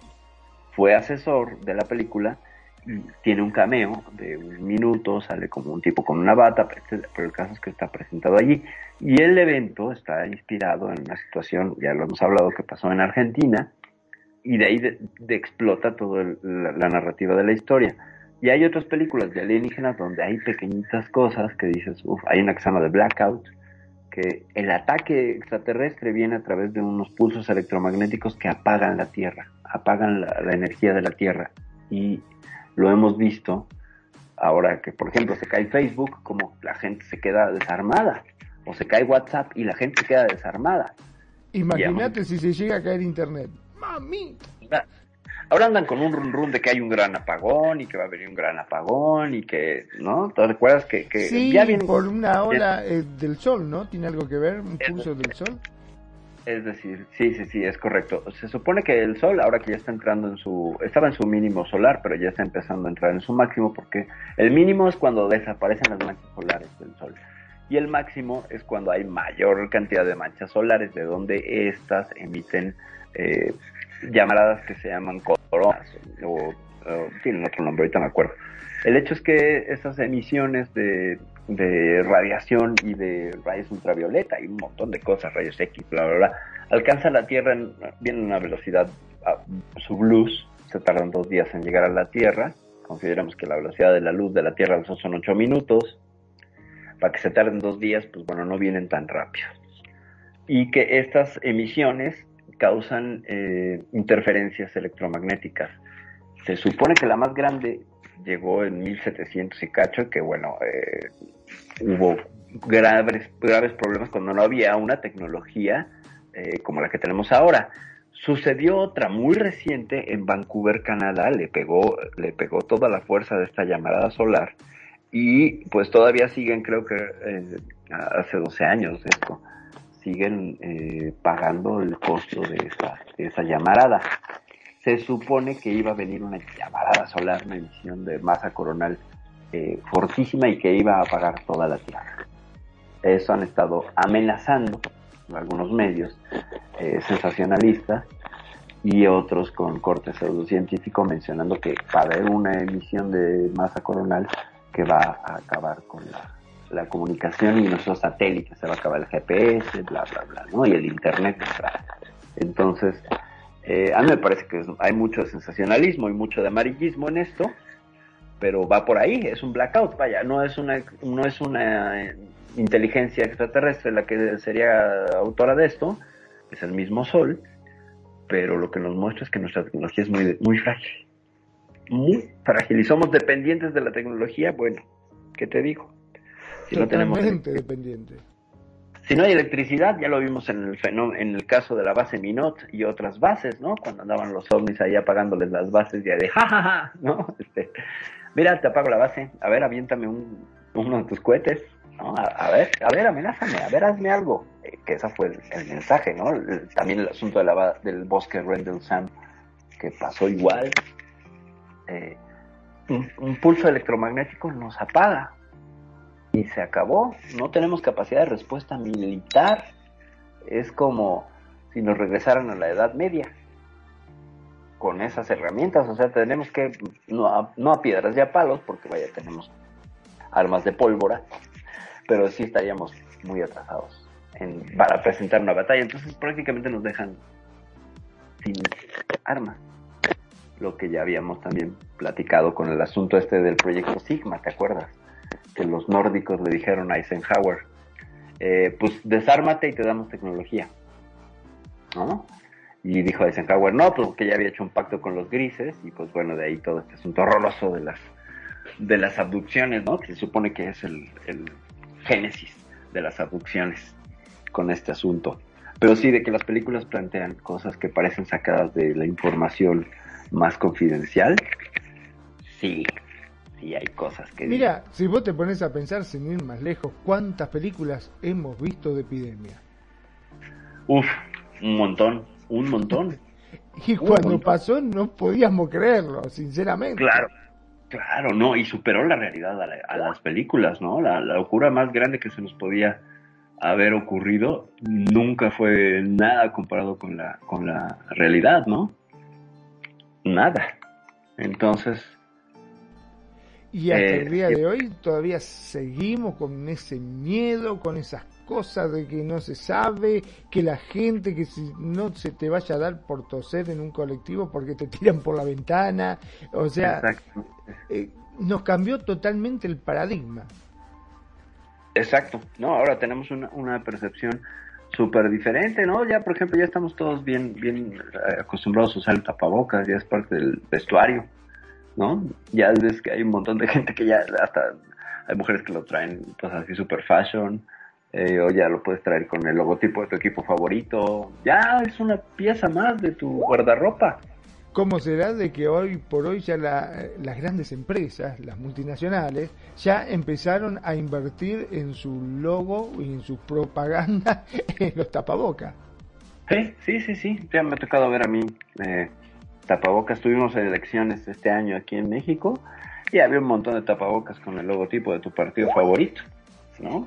Lo cual a mí se me hace como muy feo tratar de respirar a través de la política cada quien. Eh, ahorita que pasó el Día de Muertos aquí, bueno, no sabes cantidad de tapabocas con motivos de sonrisas de calaveritas de azúcar, de N, ¿no? Ya es una parte importantísima de nuestro guardarropa. El tapabocas, cosa que en las películas de pandemia casi no salía, que yo me acuerde, no, no, no era por ahí, ¿no? Más bien eran como infecciones virológicas así violentísimas. Pero, vaya. Te eh, digo que ¿qué- ahora lo único que falta son los zombies y ya ahí podemos decir cartón lleno, porque ya tenemos todo, ya tenemos los este, extraterrestres, eh, faltaba epidemia y ahora faltan los zombies y ya estamos. Que no nos falta más nada de la película. Ah, sí, que aparezca Drácula y nos chupe la sangre. Sí, bueno, pero pues ya tenemos políticos chupasangre. Y zombies, pues tú salte cualquier día a ver a la gente cuando está mirando el celular. Si no te pareces un apocalipsis zombie. O sea, es gente que no pela, ¿no? Son como si no estuvieran allí. Hay gente que está distraidísima en, en, en- en mirar la pantalla. A mí me parece Bueno, vos sabés que ha- me ha pasado, eh, sobre todo a la mañana vos vas en el colectivo mirando y se te da por mirarlo desde los más chiquitos hasta los más grandes, todos con su mirada perdida en el celular. Te pueden decir, ¿viste el accidente? o ¿viste? eh, pasó una tipa corriendo en pelota por la calle. Nadie vio nada porque están todos sumergidos en la pantalla. Así es. Terrible. Así Y más de una vez, te digo, he tenido que manotear a alguno que iba a cruzar sin mirar porque estaba entretenido contestando o mandando un mensaje. Sí, no, y además la, la- la desconexión de las personas está, está bárbara, ¿no? Pero aquí ya estaríamos hablando de, este tema de una cuestión eh, sociodinámica que, que pues ya un conecte con la, con la tecnología. Te digo, apágale la tecnología y como hormigas bajo la lluvia van a correr para todos lados. No van a saber qué hacer. Mm, Nadie. Vos imagínate si Eisenhower, por un poco de tecnología, permitió que se nos lleven gente, ahora nos llegan a cortar el internet, la luz nos dejan oscura totalmente y viene y te dice, bueno, mira, eh, me llevo la mitad del planeta, sí, llévate lo que quieras, pero a mí dejame internet nuevamente, le van a decir. Claro, claro. No me déjame corte la luz. Exacto, no me cortes la luz. No me cortes la luz, exactamente. Sí, somos seres dependientes de la energía, ¿sabes? Sí, le va a decir, llévate eh, menos Estados Unidos, arranca de, de América para el otro lado, lo que vos quieras llevarte, le van a decir. A, a- a los chinos, a los rusos y a los norteamericanos, por favor, que son los violentos de este planeta. Así que, por favor, con ellos métete. Con el resto del mundo somos gente que estamos en Esa- paz. somos pacíficos, nosotros no, no- no tenemos esa... Ni la tecnología ni las ganas, me parece. Exactamente. Este, jugamos fútbol con ustedes, este, les hemos hecho series. ¿Qué más? Tenemos un lugar donde hay un hotel que tiene unos marcianos. este, los queremos, muchachos, los queremos. ¿no? ¿Qué serie? ¿Cuál sería la narrativa? Y también digo, está mucho el run run del posible pronto contacto, que eso lo vengo oyendo desde 2019. Y me parece que es Lobo Lobito, ¿no? Pedro y el Lobo. Ya viene, ya viene, ya viene, ya viene y no llega. Eso también es un tema que... Sí, sería- también por eso creo yo que constantemente, porque antes no se hablaba tanto. Hoy por hoy, No. vos prendés la tele. Bueno, yo no sé si será porque miro History, pero History me tiene repodrido con los alienígenas ancestrales. No se habla de otra cosa. según los teóricos de los antiguos astronautas.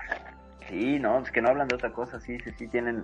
Y luego ahora les ha dado por sacar estas eh, cápsulas de cinco minutos, ¿no? Para engancharte con el próximo programa. Y es una cosa bárbara, porque ahí están...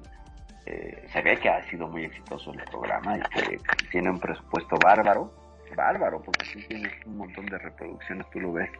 Y hay mucha gente que lo sigue, mucha, mucha gente que lo sigue. Pero por supuesto, y hay gente que hasta te pelea y se enoja si vos llegás a decir lo contrario. Dice, no, porque los antiguos astronautas dijeron que... Y vos decís, pero déjate joder, que... No, no, no, no, te dice, no hablé, porque si no sabés, no hablé, porque... es- Y te hablan con una autoridad que, wow.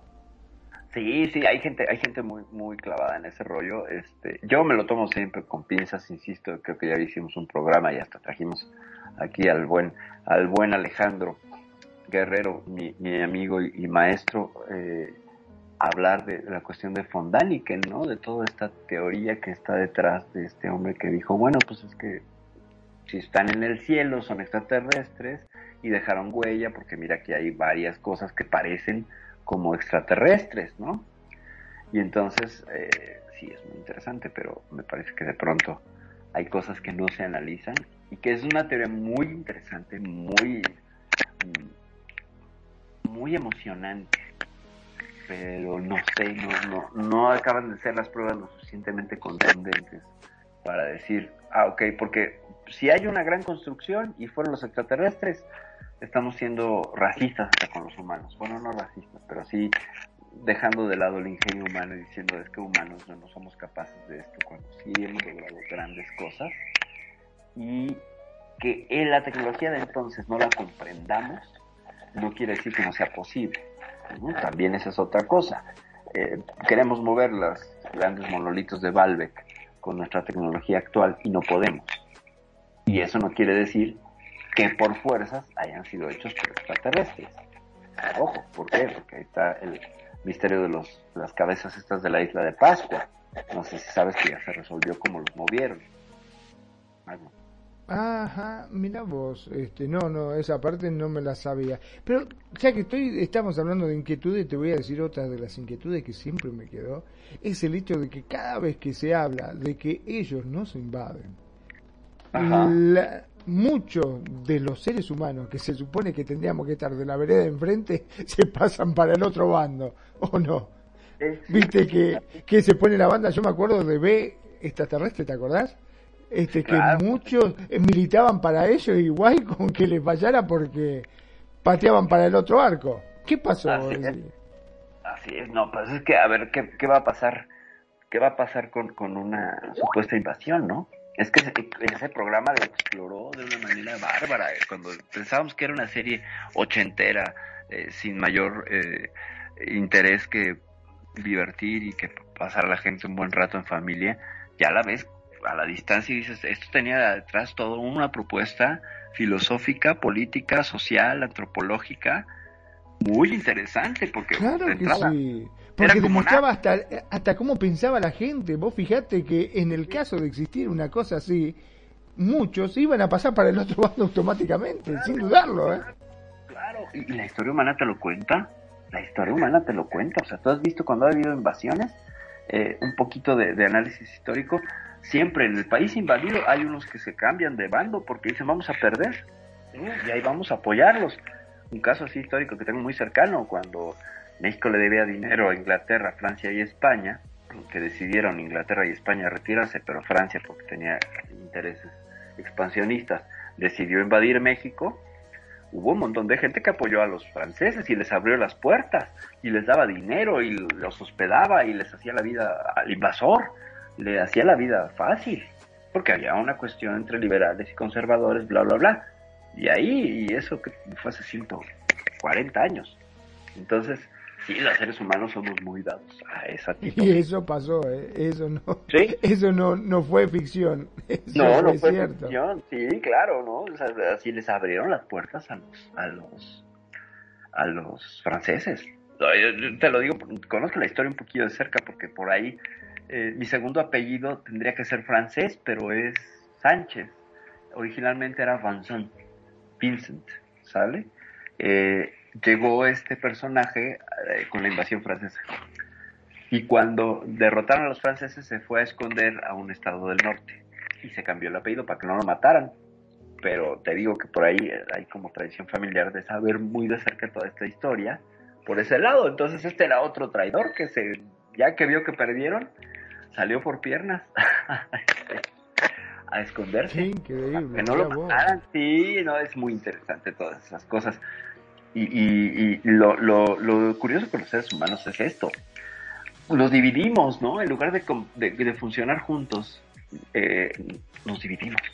Y nos vamos con el conquistador, con el más fuerte, ¿no? Y eso no sé si tomarlo como un acto de traición o de supervivencia, o no sé, como lo verías tú. Traición o supervivencia a la raza humana. Porque ya no Yo creo que es una cuestión de supervivencia y también Sí. porque somos bastantes ventajeros en muchas cosas. Es nuestra forma de pensar, de decir, bueno, para, para, para. A ver, analicemos. ¿Nosotros qué tenemos? Palos y piedras. ¿Y esto qué tiene? Y armas, rayo láser. Y... No lo dudo, me voy con el lado ganador. Claro, sí, sí, sí, sí, sí. Sea, ¿cuál es la alineación de los otros? No, pues traen a Maradona, a Pelea Di Stefano, a Puskas, a este, a Messi, a este, a la araña esta Yapchenko. Claro, o sea, está lo mejor. ¿Y nosotros qué tenemos ahí? Lo tenemos a Cacho el almacenero, lo tenemos... No, no, olvídate, me cambio de equipo, me voy para el otro lado, ni, ni lo dudo. Exacto, exacto. No, nos va a representar, este, no sé, un club eh, de, de África, ¿no? o el Mariners de Japón, no, pues con permiso. O ¿no? los de No Camerún, ¿te acordás los de No, Camerún? no, o sea, los de Camerún. No, pero imagínate, ahorita suma todas las estrellas y luego ponla con esas otras estrellas. Bueno, es que también sabemos que cuando son estrellas, pues son estrellas y no quiere decir que funcionen bien como equipo, ¿eh? Ahí, ahí... eh, Son muy este, comilones, muy individualistas. Sí, sí, sí. Entonces podría ser que no importa que estuvieran Pelé, Maradona y todos los demás, pues igual y no. Claro, no, no, no, porque cada uno quiere hacerla individual y los otros están, ¡eh, pasala, pasala! Nada, que te vaya a pasar, pues quiero brillar yo, no quiero que brille vos. Claro, donde venga un equipo más organizado se los lleva. Pero no, bueno, en una situación ya así de guerra, pues sí no habría mucho de eso, ¿no? Porque estarían, estarían funcionando. eh, Y aunque te parezca mentira, cosa que me dejó pensando sobre todo, porque uno muchas veces dice, bueno, también está la ignorancia de la gente. Está eh, el que no sabe, el que está abajo, el pobre que dice, bueno, me- no me voy a morir de hambre, me paso por necesidad. Pero en la mayoría de las películas se ve que los que más tienen, los que tienen mucho poder, se pasan porque no quieren perder su fortuna ni su poder. Claro, claro, claro. Es que, es Quieren ser más poderosos todavía. ¿qué haces, no? Además, ¿con qué negocias? ¿No? ¿Con qué negocias?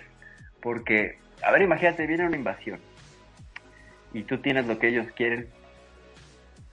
¿Qué haces? ¿No? Eh, Y, traicionas a tu gobierno, traicionas a la, a la- o, sobrevives. Es que es muy interesante cómo, cómo, cómo se pone el, el panorama ya bajo esta mirada, ¿no? O sea, es algo que, por ejemplo, no explora la guerra de los mundos. La guerra de los mundos sí es todos contra ellos, ¿no? Bueno, ellos contra nosotros. Exactamente. Todos corran porque no vienen a negociar. Esa es otra.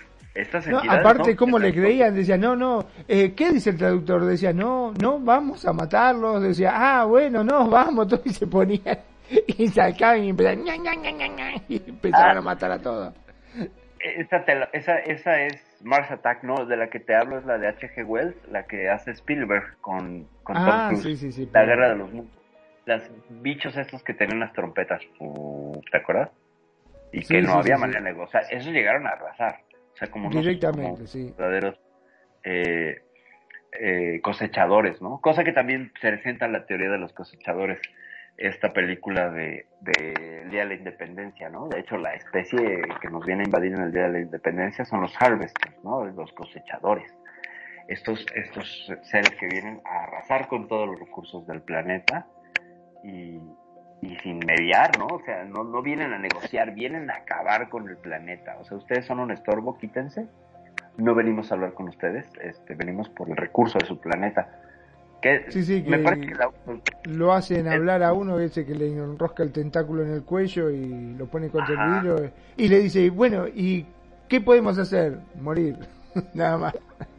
Exacto, exacto, exacto. Tenemos, tenemos, eh, tenemos un comentario de, uno de nuestros radioescuchas.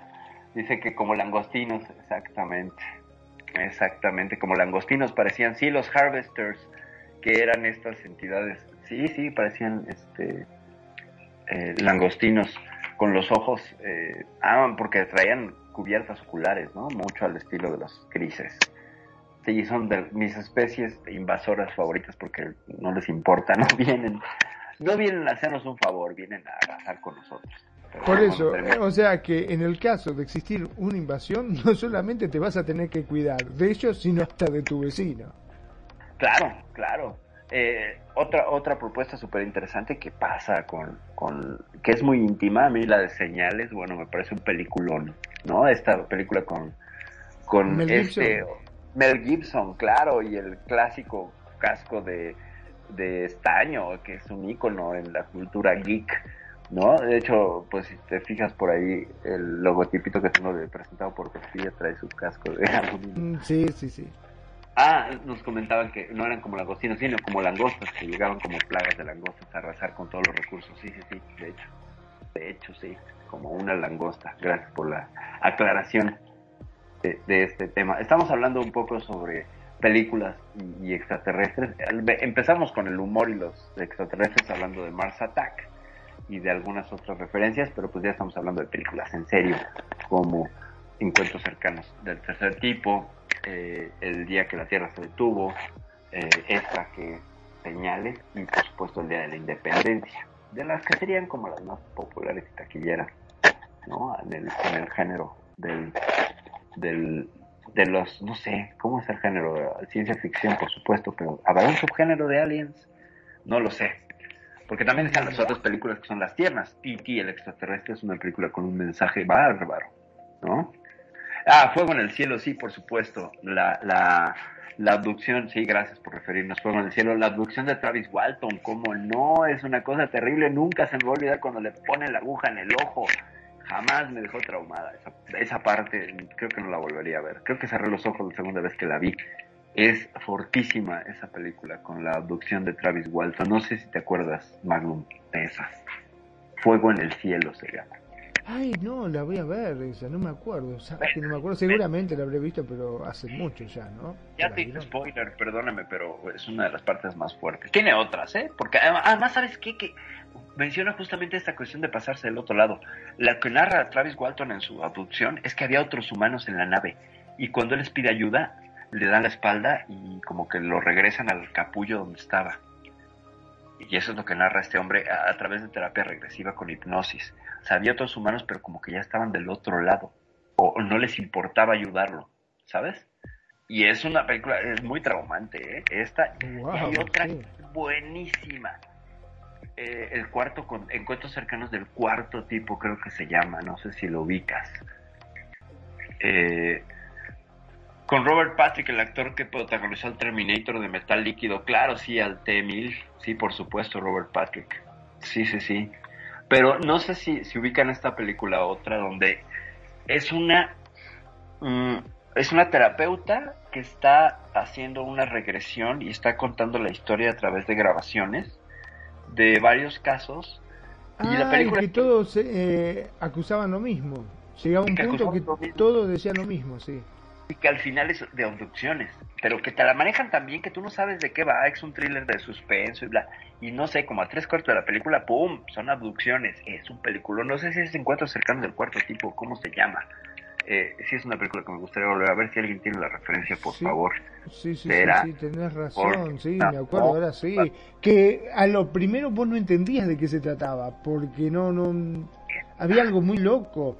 Y de Sí. golpe, cuando te dabas cuenta, decías, no puede ser, y aparte la forma, ¿no? Hasta cómo gritaba la gente y todo, ¿no? no, no, Eh, es traumante, de hecho, Es traumante.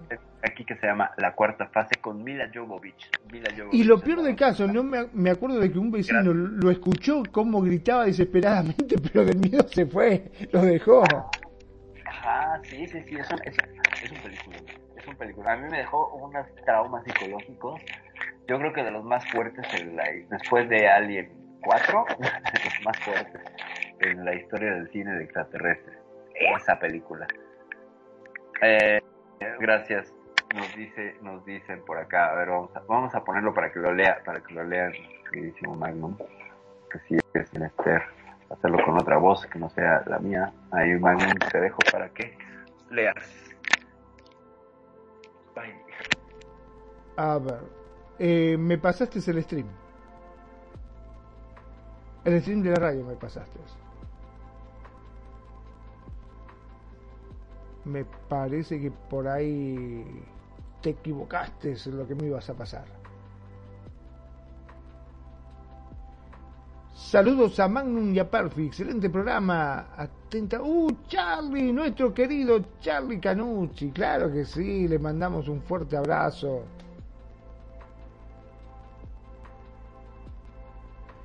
Perfi, te he perdido, no te escucho, no te escucho, no te escucho. ¿Estás por acá? Da tres golpes. Oye, aquí ya, ya, ya, ya. Ahora sí. Sí, ya estoy de nuevo. ¿Me regresaron los zombies o qué? Ahora que dijiste regresaron los ovnis, vos sabés que estaba viendo anoche sin, sin querer, estaba, bueno, sin querer queriendo, porque viste cuando vos querés Ajá. perder tiempo, ¿qué haces? Agarrás el celular. Y estaba Ajá. viendo en Facebook eh, unos vivos que estaban haciendo de gente que estaban yendo, por ejemplo, al cementerio. Y tenían algo así como de 65 mil seguidores. 75 mil seguidores, Eh, o sea, en vivo, ¿eh? Viéndolo en vivo la transmisión, ¿no? Mientras estaban en el cementerio que estaban corriendo a las brujas en México, era esto. Y otros que estaban haciendo algo así en vivo en un este, cine abandonado. Ok. Y también este, tenían como 45 mil este, personas que lo estaban viendo en vivo. No o sea que si vos te pones a pensar lo que es un poquito el morbo de la gente, ¿no?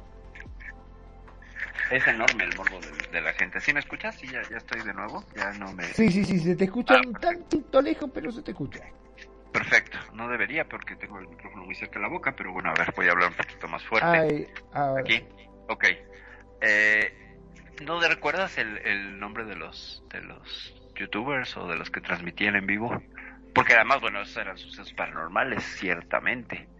Pero no sé, no no no, no ubico, Sí, pero no, este, no- supuesta, aparte decían, por ejemplo, ¿no? Eh, somos 50 y, en este momento nos están viendo 55 mil usuarios. Si lo comparten y llegamos a los 65 mil, nos seguimos adentrando en el cementerio. Y al rato vos veías que empezaba a subir, a subir, a subir, a subir y llegaban 65 mil. Llegamos a 65 mil, bueno, vamos a meternos. Y por ahí se escuchaba un grito, qué sé yo, alguna cosa.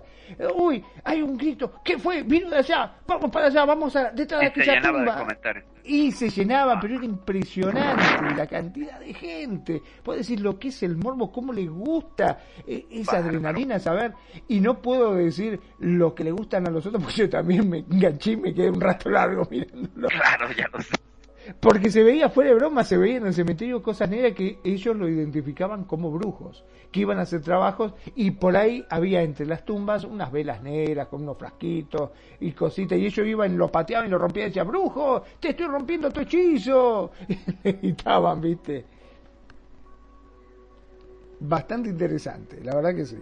Este, por eso te digo, el morbo de la gente, ¿no? Lo que imagínate que nosotros salgamos con cámaras y veamos eh, un plato volador. ¿Te imaginas la cantidad de seguidores que tendríamos?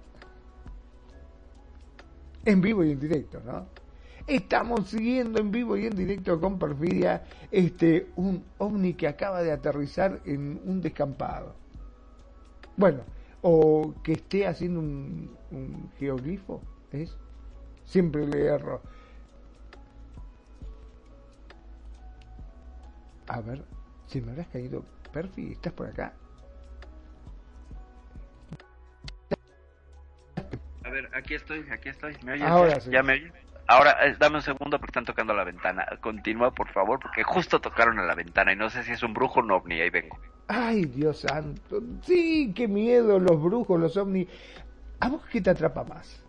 A ver, ahora que estamos así en confianza, Perfi se fue. ¿Qué te atrapa más? ¿Lo que es lo paranormal?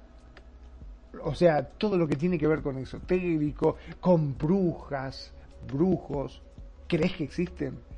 Sí, aparentemente parece que existen, porque bueno, al menos se veían este, ciertas personas eh, de negro y efectivamente estaban haciendo, no sé si era una representación de ellos, pero sí este, se veía en el cementerio con velas, colocando velas negras, con formas extrañas, calavera y frasquitos y vaya a saber unas cosas medias raras.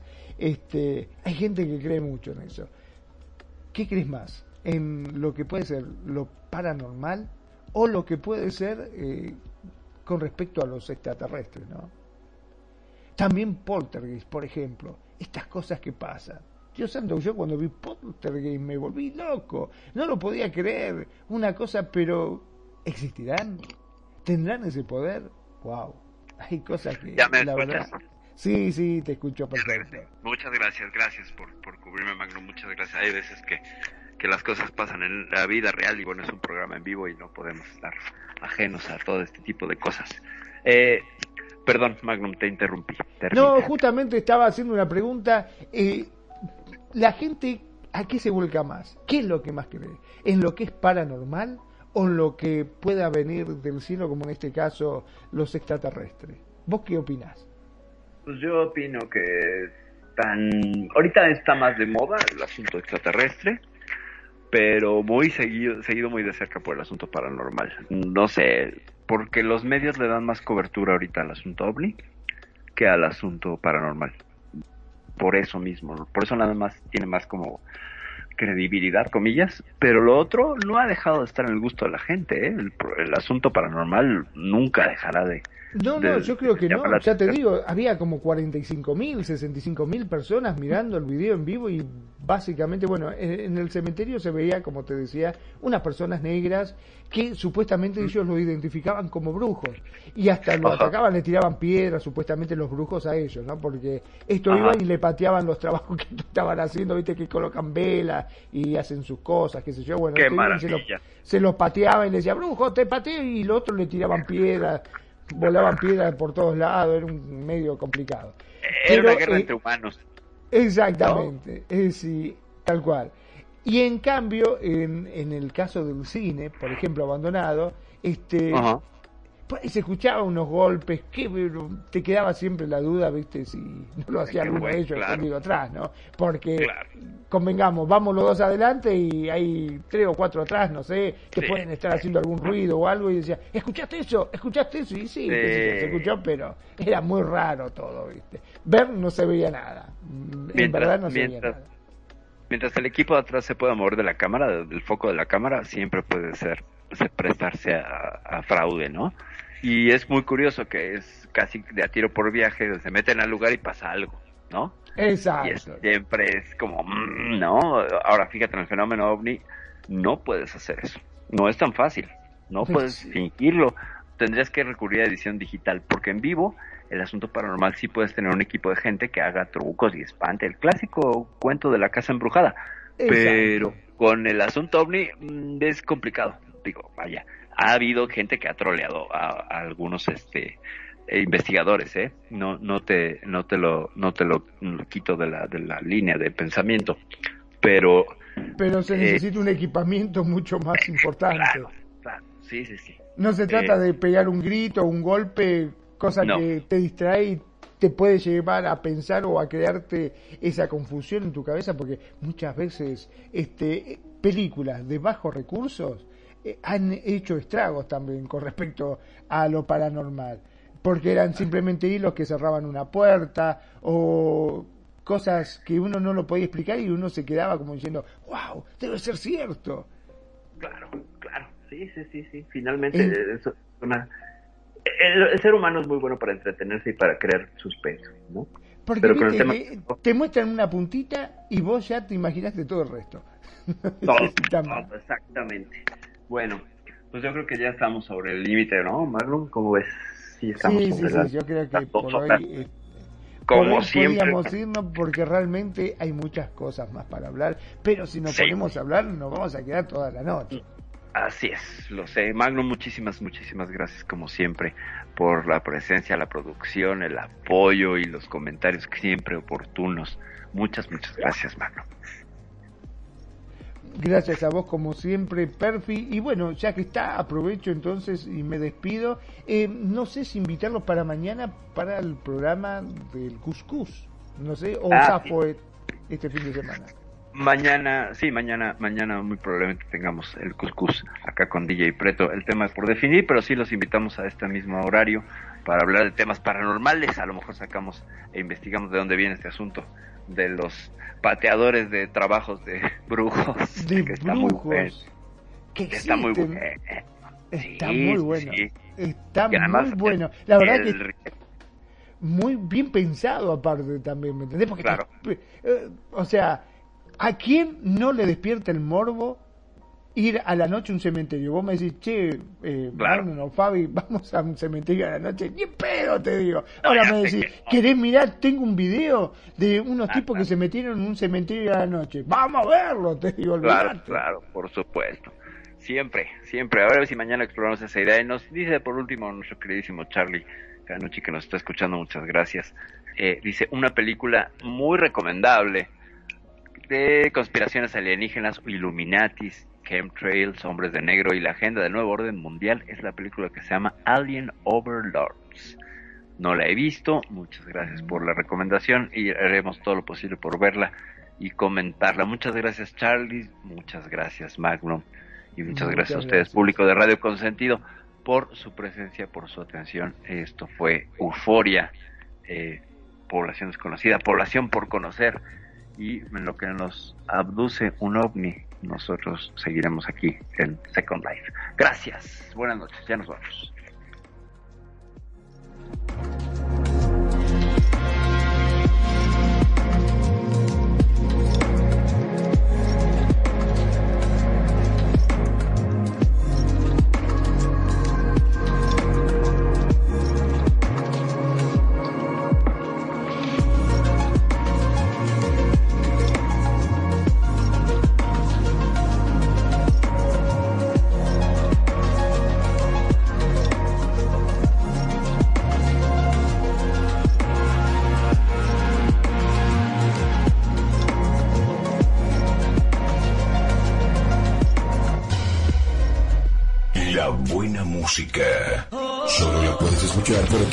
Radio Consentido, consintiendo tus oídos.